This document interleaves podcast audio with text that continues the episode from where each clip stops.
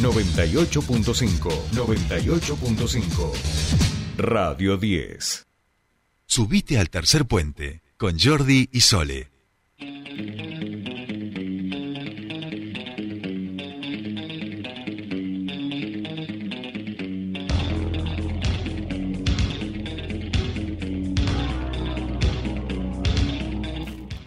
Bien, seguimos aquí en Tercer Puente, seguimos en Buenos Aires porque ya saben que los lunes nuestros columnistas este, se comunican desde allí.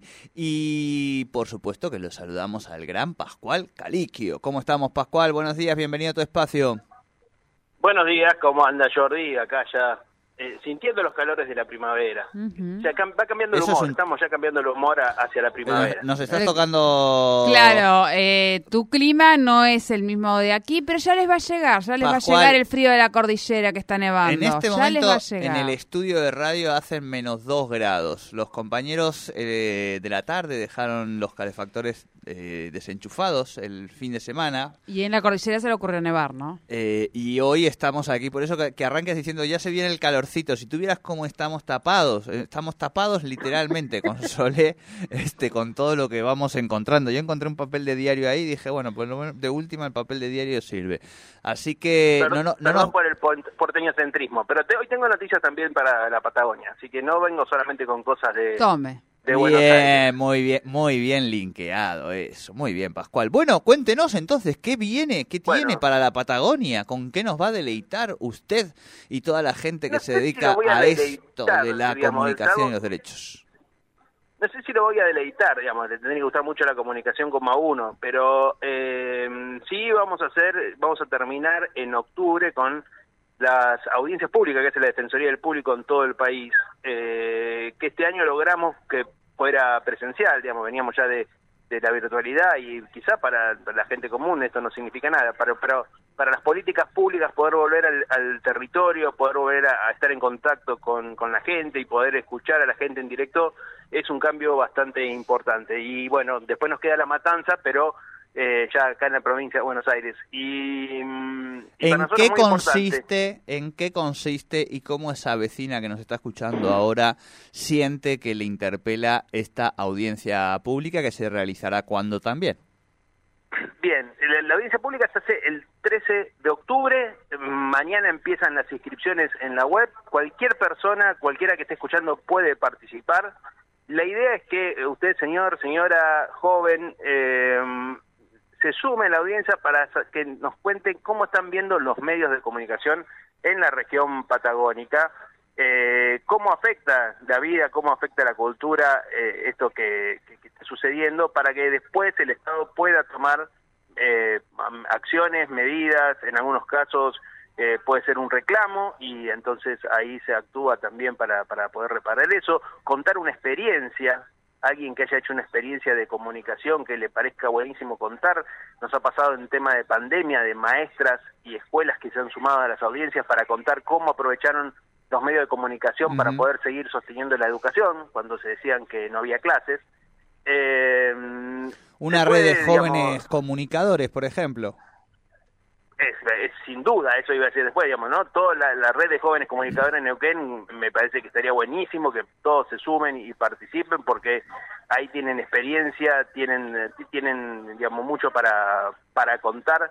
Eh, y la idea es que, bueno, que, que, todos puedan, eh, de alguna manera, también, este año tenemos eh, como dos temas, digamos, ¿no? Pero no necesariamente tienen que hablar de eso, pueden hablar de cualquier cosa, pero tenemos dos dos ejes centrales. Uno, el de la concentración de medios eh, y bueno, ahí sería bueno conocer el mapa de los medios de Neuquén, digamos, ¿no? Cada región del país es totalmente distinta, digamos, ¿no? Hay lugares donde hay muchos medios, hay lugares donde hay una gran concentración, hay lugares donde hay un vacío y lo que se hace falta es que haya más medios.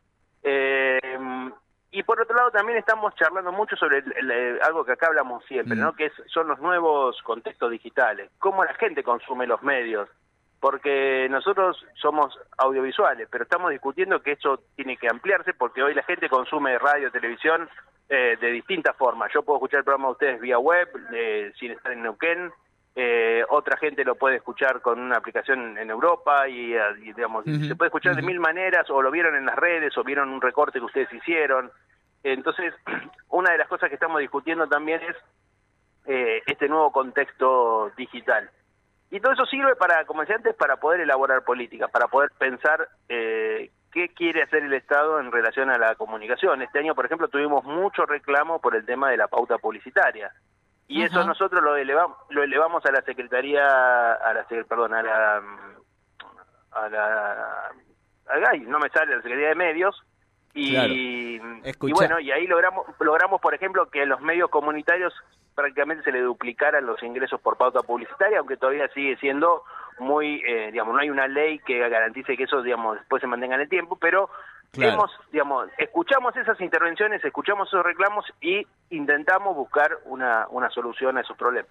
Bien, Pascual, eh, Sol y yo te, te, podemos hacer entonces a ti un reclamo de pauta publicitaria, digamos, eso estaría yo entendido bien, digamos. No es exactamente así, pero... Bueno, bueno, no te demores tratando de evitar el reclamo, ¿eh? O sea, viste, venís acá, nos decís, le conseguimos pauta publicitaria, conseguimos... Yo digo, bueno, fíjate, no sabíamos esto y resulta que... bueno No, es, no, es por casos, no, es por casos individuales. Hacemos sí, de, que el reparto sea más... Eh, equitativo, por supuesto. Más equitativo. Totalmente. Y federal, sí, sí, por ejemplo, en el caso, esto, digamos la pauta está súper concentrada en la ciudad de Buenos Aires, por eso también uno de los reclamos que la pauta sea más federal, digamos, no solamente hacia medios más pequeños, medios este, comunitarios, a medios de pymes, sino también que se reparta a lo largo de, todo el país. Y que, y, que, y que haya algunos criterios en relación también a lo que venimos hablando eh, de no tener denuncias en, en, la Defensoría, ese tipo de cosas, porque digo, acá uno de los medios que más pautas sigue recibiendo del Estado Nacional es uno de los conductores que más denuncias tiene eh, tanto en INADI como en Defensoría del Público. Este, así que digo también, bueno, esas son las cosas que, que hay que lograr transparentar también desde la política. Pascual,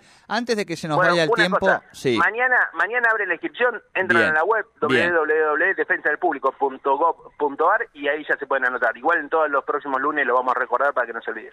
Perfecto, perfecto. Y antes de que se nos vaya, porque estamos rejugados con el tiempo, perdón que hoy te llamamos un poquito tarde, eh, Vigilia de Cultura va a haber el miércoles en el Congreso, ¿verdad?